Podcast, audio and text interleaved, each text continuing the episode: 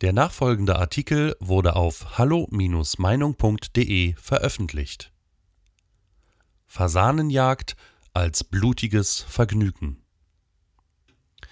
Tierschutzverbände erheben zunehmend ihre Stimme gegen Formen der Unterhaltungsjagd, bei denen keine notwendigen Jagdzwecke verfolgt werden, wie Aufrechterhaltung des ökologischen Gleichgewichts, Regulation der Biosphäre oder Nahrungsbeschaffung, sondern bei denen eher untergeordnete Motive im Vordergrund stehen.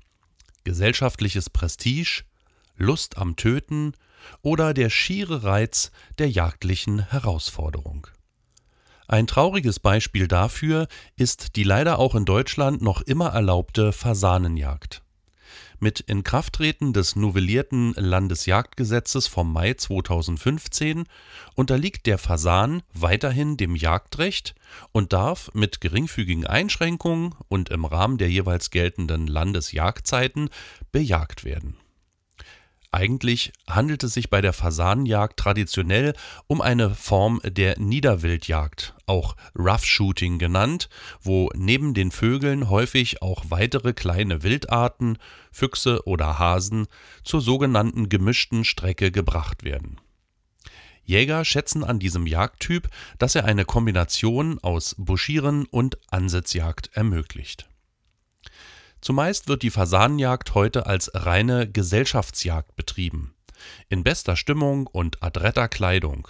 Und, das ist das Problem dabei, leider oftmals auch unter Verwendung speziell ausgesetzter Vögel als Jagdtiere.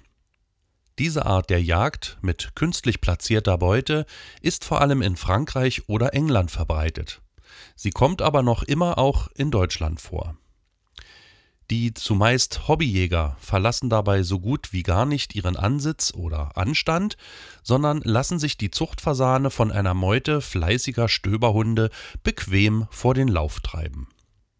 Obwohl es in Deutschland wildlebende Fasane gibt, die von den einst von adligen Grundherren ausgesetzten Ziervögeln abstammen, gehen manche Jagdgesellschaften auf Nummer sicher und setzen eigens hierfür angeschaffte Fasane vor der Jagd aus. Da diese Tiere recht kostspielig und natürlich ausschließlich für den exklusiven Kitzel der Jagenden reserviert sind, sehen es Jäger gar nicht gerne, wenn sich andere Wildtiere an ihnen zu schaffen machen. Und sie schießen schon mal scharf, wenn sie beobachten, wie sich die von ihnen geringschätzig als Raubzeug bezeichneten Beutegreifer an ihren lebenden Zielscheiben vergreifen.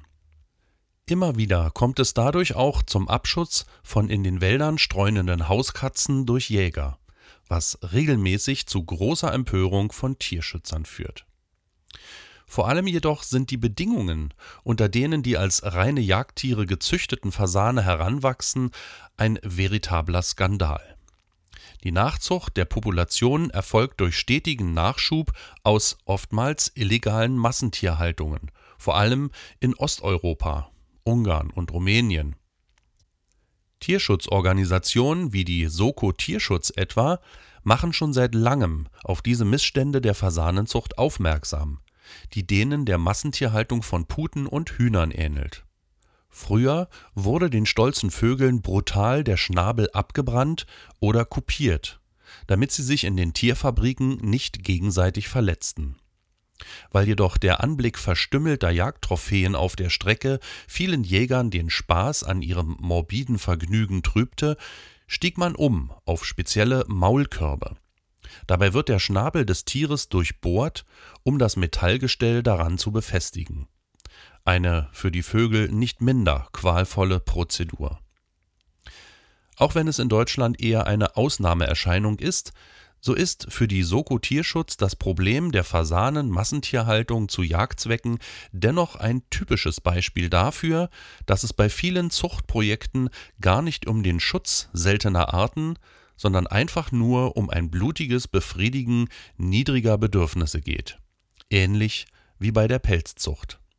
Die Jäger spielen eine Tierart gegen die andere aus, um am Ende fast alle selber zu bejagen schreibt die Tierschutzorganisation zur Fasanentierquälerei und fordert ein Ende dieses blutigen Hobbys, das im Wald Stress, Angst und Tod sät und genau die Probleme schafft, die man vorgibt zu verhindern. Es bleibt zu hoffen, dass möglichst viele tierliebende Menschen für dieses Thema sensibilisiert werden. Weitere Beiträge finden Sie auf hallo-meinung.de. Wir freuen uns auf Ihren Besuch.